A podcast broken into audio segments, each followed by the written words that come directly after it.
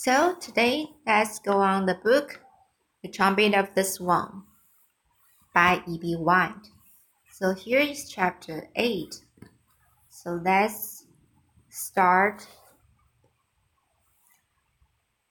So here, for birds, spring is the time to find a mate.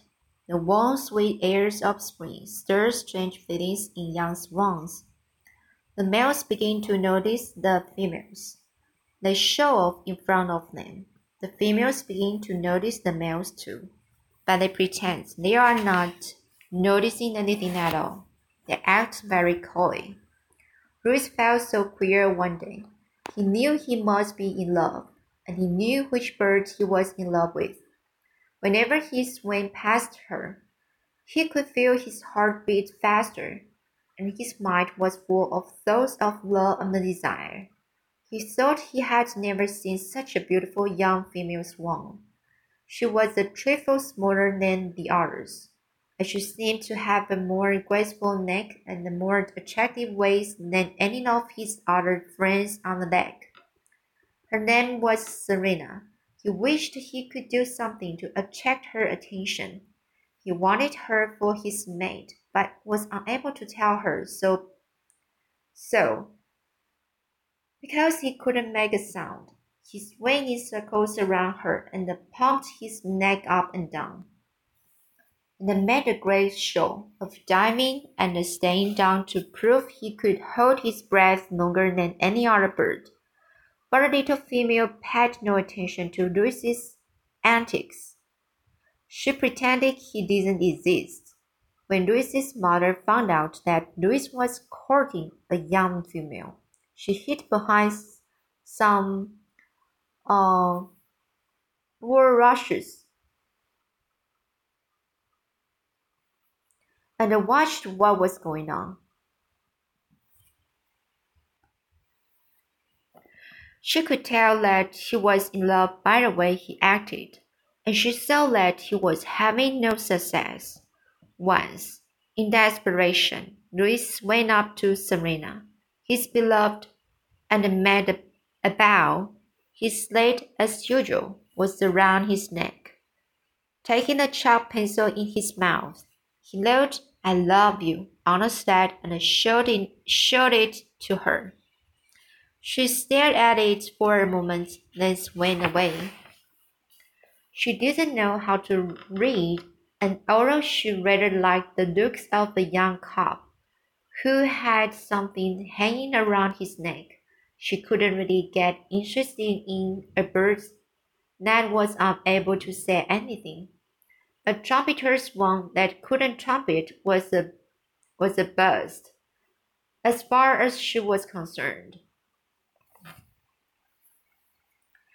When Louis's mother saw this, she went to her husband, the cob, I have news for you, she said. Your son Louis is in love, and the swan of his choice, the female of his desiring, pays no attention to him.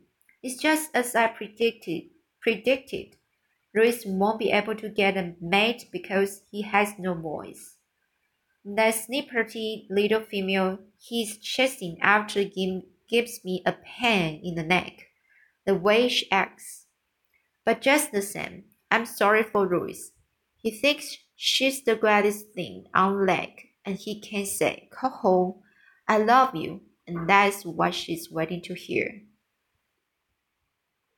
Why, this is terrible news, said the top. News of the most serious import.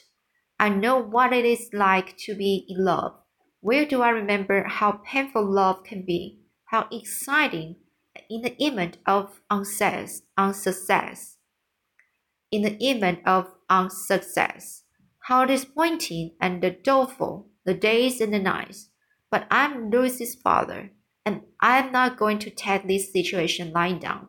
I shall act. Louis is the trumpeter swan, noblest of all the waterfowl. He's gay, cheerful, strong, powerful, nasty, good, brave, handsome, reliable, trustworthy, trustworthy. A great flyer, and a tremendous swimmer, fearless, patient. loyal, true, ambitious, desire, desirous. Just a minute, said his wife. You don't need to tell me all these things. The point is, what are you going to do to help Louis get himself a mate? I'm leading up to that in my own graceful way, replied the cob. You said that what this young female wants is to hear Louis say, Coho, I love you? That's right. Then she shall hear it, exclaimed the cob. There are devices made by men, horns, trumpets, musical instruments of all sorts. These devices are capable of producing sounds similar to the wild sound of our trumpeting. I shall begin a search for such a device, and if I have to go to the ends of the earth to find a trumpet for our young son, I shall find it at last and bring it home to Louis. Well, if I may make a suggestion, said his wife, don't go to the end of the earth. Go to Billings, Montana. It's nearer. Very well, I will try Billings. I should look for a trumpet in Billings. And now, without further ado, I go. There is no time to lose. Springtime doesn't last forever. Love is fleeting. Every minute counts. I am leaving this instant for Billings, Montana, a great city teeming with life and with objects made by men. Goodbye, my love. I shall return. What are you going to use for money? asked his practical wife. Tropic, tropics cost money. Leave that to me, replied the cob, and with that he took off into the air. He climbed steep, steeply, like a jet plane, then leveled off, flying high and fast toward the northeast. His wife watched him until he was out of sight. What a swan, she murmured. I just hope he knows what he's doing. So that's chapter 9. The trumpet. As the calf flew toward Billings on his powerful white wings, all sorts of troublesome thoughts whirled in his head. The calf had never gone looking for a trumpet before. He had no money to pay for a trumpet. He feared he might arrive after the, sh the shops had closed for a day. He realized that in the whole continent of North America, he was undoubtedly the only trumpeter one who was on his way to, the, to a city to get a trumpet. This is a queer adventure, he said to himself. Yet it is a noble quest. I will do anything to help my son Louis, even if I run into real trouble. So here, towards the end of the afternoon, the calf looked ahead in and in the distance saw the churches and the factories and the shops and the homes of buildings. He decided to act quickly and boldly. He circled the city once, looking for a music store. Suddenly, he spied one. It had a very big wide window solid glass. The calf flew on lower and circled so he could get a better look. Gazed into the store. He saw a drum painted gold. He saw a fancy guitar with an electric cord. He saw a small piano. He saw banjos, horns, violins, mandolins, cymbals, saxophones, marimba phones. And so he sees shadows, shadows, and many other instruments. Then he saw what he wanted. He saw a brass trumpet hanging by a red cord. Now is my time to act, he said to himself. Now is my moment for risking everything on one bold move.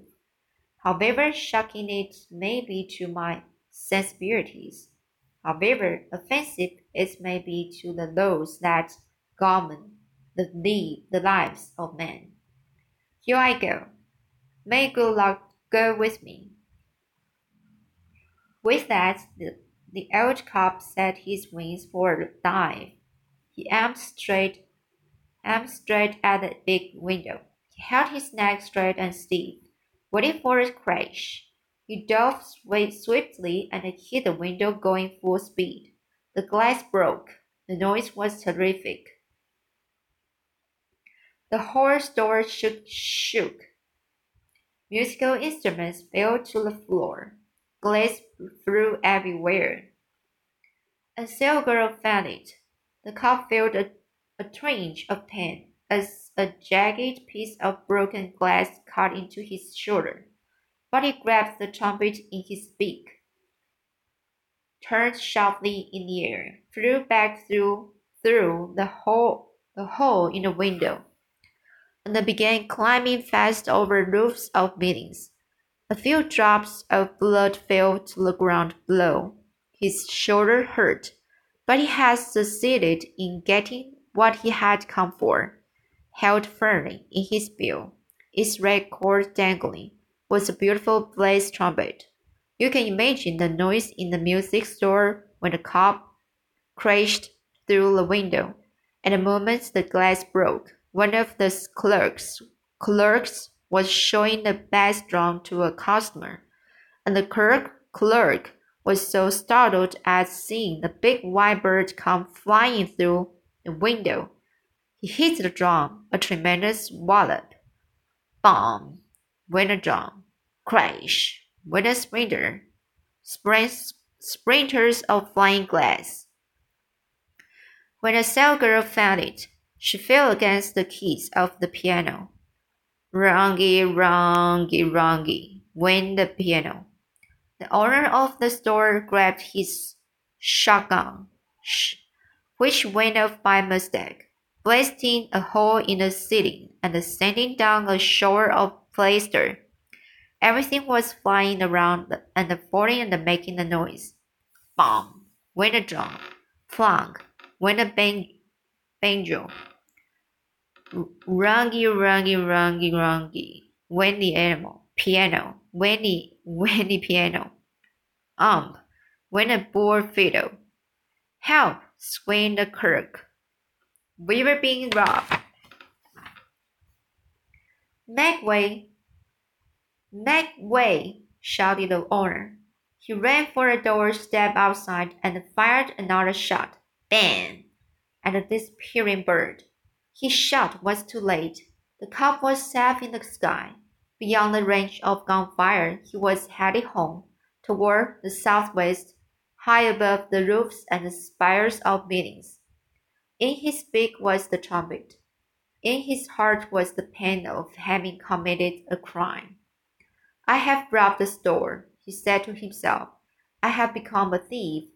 What a miserable fate for a bird of my excellent character and high ideals. Why did I do this? What led me to com- commit this awful crime? My past life has, has been blameless, a model of good behavior and correct conduct. I am by nature, nature law abiding, why? Oh, why did I do this? When the answer came to him, as he flew steadily on, on through the evening sky, I did it to help my son. I did it for love of my son Louis. Begging in Billings, the news spread rapidly. This was the first time a swan had broken into a music store and made off with a trumpet. A lot of people refused to believe it had happened. The editor of the newspaper sent a reporter to the store to look around. The reporter interviewed the, the owner and wrote an article about the event for the paper. The article was headed Large Bird Breaks into Music Store. White Swan crashes through window and makes off with, with valuable trumpet. Everybody in Billings bought a copy of the paper and read on about the extraordinary event. It was talked about all over town.